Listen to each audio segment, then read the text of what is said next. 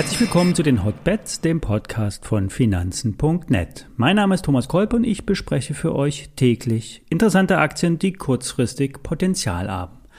Vorab der Risikohinweis. Alle nachfolgenden Informationen stellen keine Aufforderung zum Kauf oder Verkauf der betreffenden Werte dar und bei den besprochenen Wertpapieren handelt es sich um sehr volatile Anlagemöglichkeiten mit hohem Risiko. Dies ist wie immer keine Anlageberatung und ihr handelt wie immer auf eigenes Risiko. Gold springt wieder an. Die Unterstützungen haben gehalten und seit ein paar Tagen springt das Edelmetall wieder an. Letzte Woche wurde im Wochenchart ein Signal oberhalb von 1800 Dollar geliefert. Die Bullenflagge könnte nun endlich überwunden werden. Wenn Gold steigt, sollte der Silberpreis beobachtet werden. Silber wird im Zusammenhang mit einer Golderholung mitgezogen, manchmal mit etwas Verzögerung, dann aber kräftig. Silber kann dann im Verlauf der Erholung den Turbo zünden und sogar noch kräftiger zulegen, sprich eine Outperformance aufweisen. Silber dient historisch betrachtet eher nicht als Aufbewahrungsmittel für Vermögen, Silber ist im Vergleich zu Gold eher günstig, wird auch industriell stärker im Vergleich zu Gold nachgefragt. Ja, und der Preis für Silber, der geht seit längerer Zeit seitwärts zwischen 24 und 27 Dollar bewegt sich das Edelmetall. Nun deutet sich ein Ausbruch an. Es könnte sehr kurzfristig dynamisch nach oben gehen. Wer sich bereits vor der Masse ja, positionieren will, könnte hier bei Silber einen Long wagen. René Wolfram erwartet ein Brechen der vier Jahreshochs und sieht dann massives Potenzial in Richtung 36 oder sogar 40 Dollar. Nicht nächste Woche, aber durchaus zeitnah. Wer dem Trade von René nachhandeln will, kann ein Silberlong mit Hebel 3 erwerben. Das Hebelprodukt liegt bei ungefähr 7,50 Euro und soll sich verdoppeln. Der eher moderate Hebel 3 soll ja eher Tagesschwankungen besser aushalten und die Nerven der Anleger schonen. Hier geht die Regel, nie zu viel investieren. Trader gehen normalerweise mit 1% des Depots solch ein Trade ein und wer ein, ja, wer ein kleineres Depot hat, muss in der Regel mehr einsetzen oder ein höheres Risiko wagen. Allerdings ja, bieten ja diese 0-Euro-Broker, die es so an dem Markt gibt, den dauerhaften Handel ohne Gebühren an und da fressen die Kosten bei der geringen Ordergröße nicht gleich die Performance auf. Also wer investieren will, die ISIN zu dem Produkt der Hypovereinsbank äh, kopiere ich euch in die Show Notes. Wer ein anderes Produkt handeln will, kann sich ganz einfach über die Suche bei finanzen.net einen anderen Schein auf Silber raussuchen.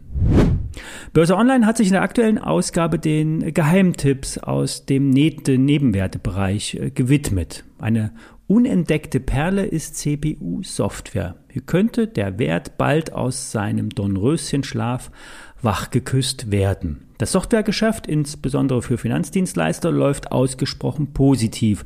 Die Marge ist für den Softwarebereich mit über 6% üppig.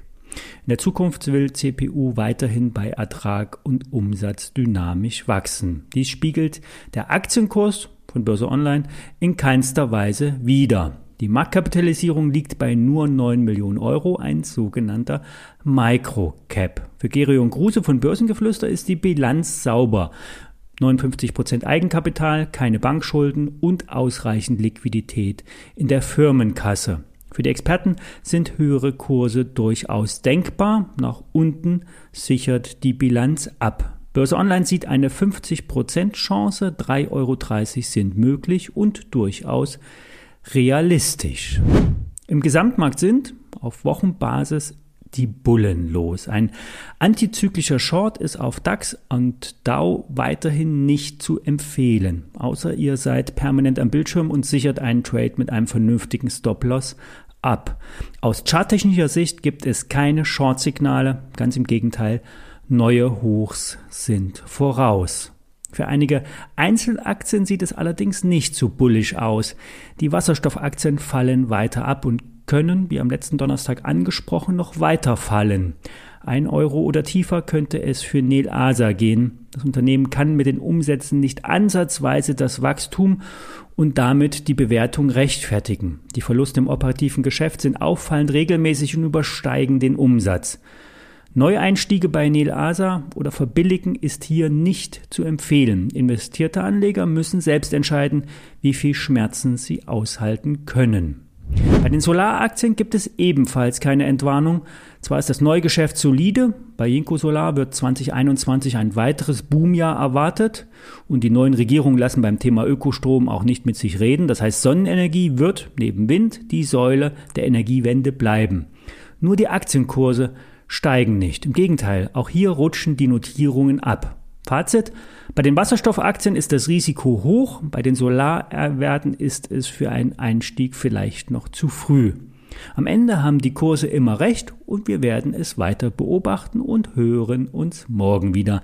Alle ISINs zum Nachtraden findet ihr in den Shownotes, alle News auf finanzen.net.